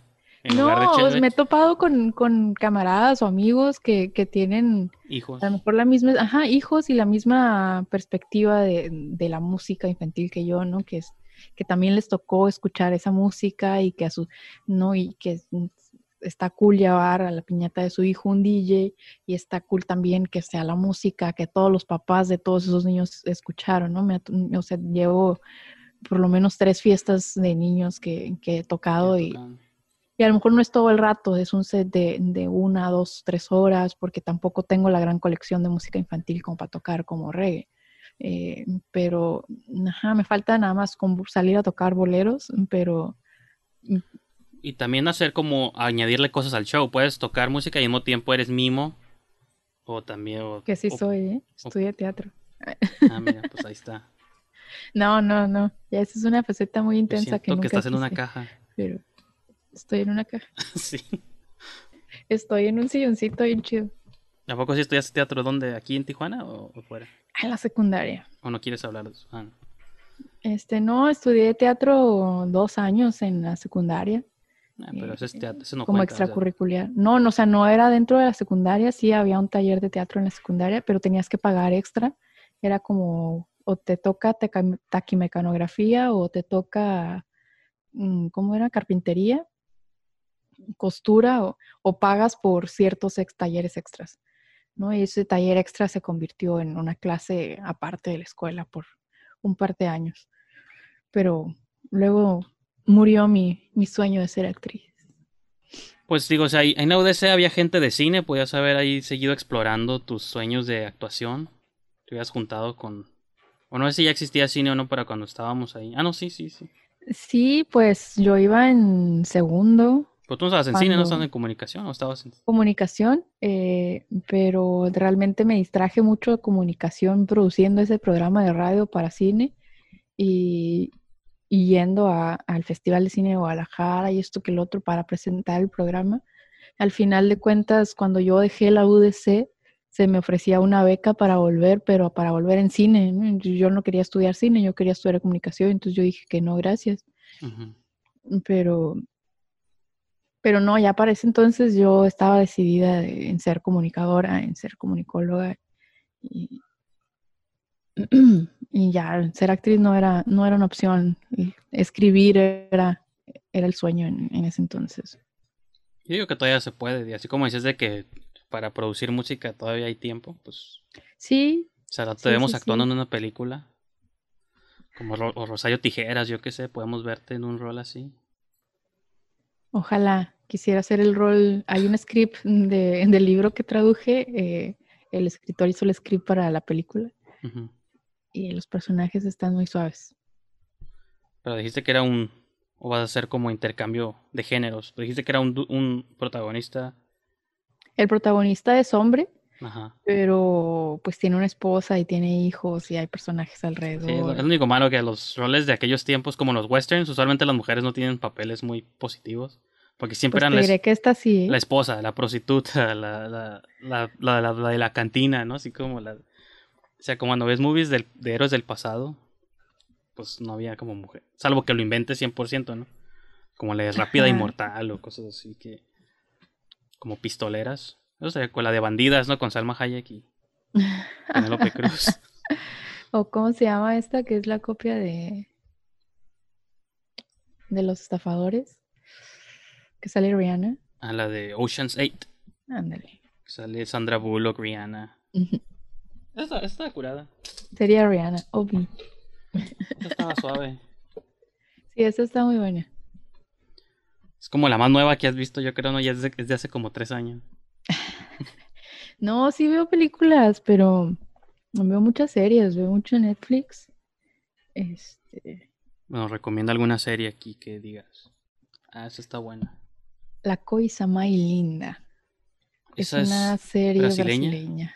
Me sonó sí. brasileño, a portugués, no sé por qué, pero. Sí, está en portugués, la puedes ver en español o, o con No es la de una bruja, hay una brasileña ahí también como de una bruja, ¿no? No, no es de una bruja, trata de mucho de la situación machista y de opresión o cómo la mujer era súper oprimida en ese momento eh, y trata de una mujer que sueña con tener un club de música en esos tiempos, ¿no? Que, se tocara de toda música, que no se excluyera a los negros, que se mezclara todo tipo de gente. Está muy padre visualmente, está hermosa y involucra muchísimo la música y la producción y, los, los records. Entonces, estoy súper enamoradísima de, de, toda la historia en general. ¿Es nueva? ¿Tiene varias temporadas o acaba de salir? Eh, no estoy segura que sea nueva. Mm, está, la verdad es que han hecho, me impacta muchísimo todo, todo el escenario y todo lo que hay en los equipos, las radios, sale una estación de radio y todo, toda la mixer, todo, todo lo que hay. Está súper auténtico del año 59-60, que es la transición. Este, creo que son dos temporadas hasta ahorita. Este, no la he terminado, voy a mitad de la segunda temporada. Eh, pero es buenísima, me gusta mucho. Es como lo malo cuando te estás acercando al final de una serie que te está gustando, dices, y o me, o me la acabo toda de una vez, o me saboreo los últimos 5 o 6 episodios que me quedan, porque si no, ya no va a haber más y me tengo que esperar a ver si producen una tercera, cuarta. Con la esperanza que sobreviva, ¿no? Sí. Este, no, yo sí soy de maratonear, pero maratoneo de, de noche, de no dormir. Netflix es mi, es mi llamo a acostar y hasta donde me quede dormida. Yo trato como de, lo hacía mucho al principio, pero ya después dije, no, va a ser, aunque salgan todos juntos, uno a la semana, uno a la semana, y voy a extender esto lo más que se pueda, aunque se acabe en cliffhanger. Bueno, a veces hago trampa. Si se termina así como en cliffhanger, veo los primeros 10 minutos del siguiente episodio, cuando resuelven ese cliffhanger, y ya la quito. Y la próxima vez que me resumo esa, ese episodio. Se acaba en cliffhanger también. Veo los primeros 10. Entonces siempre estoy, como entre un episodio y medio. Porque tomos en mi cabeza, pues se va a fundir toda la historia, ¿no? Nunca voy a saber qué pasó en qué episodio. Entonces ese es mi tip para las personas que es que se queda muy buena. Pues sí, ve el principio del que sigue. Y acá no se acabe eso, quítala. Y... Porque usualmente digo... Es un buen tip. Este, cuando las series se acaban en cliffhanger, usualmente el siguiente episodio nunca empieza justo después del cliffhanger. Empieza con otra escena y luego te muestran cómo se resuelve eso. Entonces técnicamente podrías no hacer eso que yo, mi técnica, y aún así estar a salvo. Pero bueno, después de que se resuelve el cliffhanger, vuelven a otra escena que ya te va a contar como la siguiente nueva historia. Ahí es donde es el buen momento para cortarle, pero son mis tips de, cómo disfrutar, cómo espaciar tu Netflix, ¿no? Cómo no ver todo el episodio completo nada más. Exacto. Un cachito. Sí, pues, es como también tener pues la habilidad de, de ¿cómo se llama? De autocontención, que no todos tienen, pero... pues bueno, Lulu, este, antes de retirarnos, nomás te quería preguntar tus redes, sitios, páginas, donde la gente puede escuchar tus sesiones domingueras de, de reggae. Me pueden seguir en Facebook e Instagram como Miss Lulu MX o Mundo Reggae Show. Y en las sesiones de los domingos las hago en vivo por mixlr.com diagonal Mundo Reggae y se quedan grabadas en Mixcloud. Todas las 182 sesiones que, llevo de domingos hasta ahorita están en mixcloud.com diagonal Mundo Reggae Show con ir a Facebook o Instagram o simplemente googlear mi nombre o el del programa, eh, van a dar con, con esas plataformas. Y ahorita que con esta contingencia y encierro, eh, me han estado invitando a hacer diferentes lives, eh, sesiones de, de mí como DJ o este, compartiendo ahí. Entonces hay bastante material ahorita para ver también en, en Instagram y en Facebook pues esta se va a convertir en una de esas, aunque aquí digo, no hablamos específicamente tanto de la música, pero de todo lo demás, ¿no? Mm, sí, pero está, está chido que, que, lleves la historia del mundo reggae a, otros, a otro tipo de público y, igual yo, ¿no? Compartir tu jale en otro tipo de público está chido. reconectar en vivo. Así es, y a todo color. Online. Este años después, una década después está chido. Así es, pues sí. de hecho, porque digo, supongo que nos hayamos visto en el transcurso de, pues, del tiempo, pero pues ya siempre pasan como hay muchas unas brechas demasiado largas. Sí, muchos digo, años. Mande, pues sí, digo, pues la tecnología existe. Pero está Y- chido ahorita con, o sea, te da- esta contingencia o los live streams también le da la oportunidad a gente de otros lados del mundo de, de ver tu trabajo, de ver mi trabajo con más oportunidad, más tiempo. Eh, muchísima gente que no tiene idea. Mi papá en la vida me había visto hacer una sesión de DJ y pues ya puedes, ¿no? Porque ya, ya, lo, ya lo tengo que hacer online. Sí, ¿no? Y que mucha gente también ya está como en sus casas forzados y pues bueno, pues ahora que veo, ¿no? Y Aburridos, pues vamos a ver a la Lulu. A ver si es cierto que muy suave. Ajá, que también es otro punto bien suave. Ahora sí, toda esa bola de DJs que, que están por moda o así, ahora tienes que demostrar que tienes la habilidad, no nada más es la selfie, la foto, el que el party estuvo súper suave, realmente tienes que mostrar de lo que estás hecho y lo que tienes, ¿no? Pues sí. Yo me acuerdo cuando hace mucho tiempo pues hice mis intentos de DJ chafa, pero que ya no puedo decir mi nombre porque es este políticamente incorrecto, pero sí. Censurado. no, pues no censurado, pero digo como pues no, no se puede ya. No se puede Pero ¿qué te acuerdas de tus no se puede de no se puede apropiar uno de cosas que no son. No, pues nomás de que ya, ya no le seguí por ese camino, pero cuando veo otras personas que sí le siguen moviendo ahí a, a las tornamesas y todo, digo, ah, pues hubiera estado suave. Pero pues ya no. Aparte, yo me acuerdo que cuando a mí me gustaba poner música en fiestas, siempre era como música de los noventas, porque apenas estaba como, como que todavía estaba la cura de los ochentas, entonces dije, ah, yo quiero que se ponga de moda Fey otra vez. Pero siento que ya ahorita eso es cool otra vez los noventas, entonces ya no tiene como sentido. Tengo que empezar yo a poner como los 2000 o al 2010 y hacer a Pero Justin eso Bieber todavía cool. suena en la radio, entonces no, no, no está cool. Te tienes que ir como a los 50 ahorita. Pues sí, de hecho. No, ni eso, ¿no? Música del, del como de los 20, ¿no? Puro jazz así de Bossa nova, Simón. instrumental. es- Simón. O música de banjo ¿no? y cosas así. Pues bueno, Lulu. Yo creo que aquí podemos dejar el show. La parte grabada. A lo mejor después de la grabación. Este. Por ahí ya podemos decir las cosas que no quieres que. No, no po- confío en que no me estés grabando. No, sí, porque ahí tú puedes ver. Ahí sí a los invitados siempre les digo. En esquina superior izquierda ahí es un foquito rojo que dice grabando.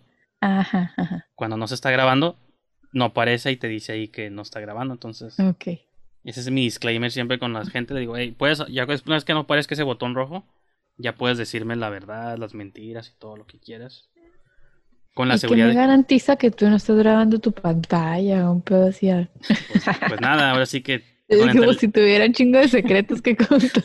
entra el sistema de honor. Es lo que me, me había dicho, no me acuerdo qué invitado me estaba diciendo, porque se salió hace muchas veces, de, hace muchas semanas de que Zoom era hackeable y que muchas conversaciones las, las monitoreaba el gobierno y piratas. Y digo, ¿y qué van a... O sea, que de entrada yo estoy publicando todo lo que pasa. Y dos, ¿qué me van a cachar diciendo? O sea, no estoy diciendo nada contra Trump ni nada de eso. Pues. O si lo digo que no, no soy el único, pues, ¿no? Es como- Y aparte no creo tener la fama ni el alcance para alterar lo que... Lo que Para ser censurado y que se agüiten por tu mensaje. Exacto. Digo, el Papa me oye, pero pues, fuera de eso no. Ese, es porque está interesado en otros aspectos de tu persona. ese solitario view es del Papa nomás. Es el Papa. Es del Vaticano. Pues bueno, ahí, ahí voy a cortar la grabación. Ok.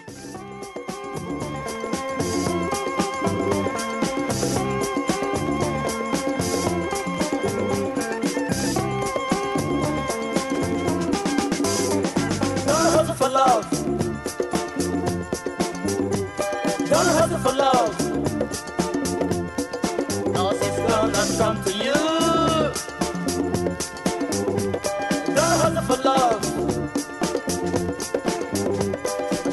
For love.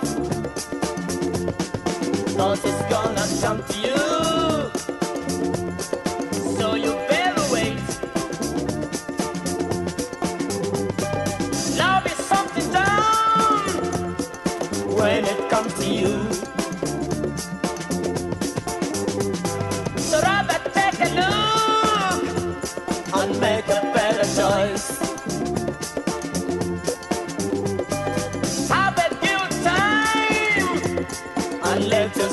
Go.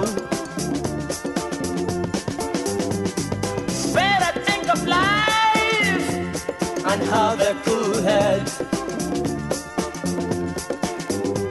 Don't hustle for love. Don't hustle for love. Cause it's gonna come to you.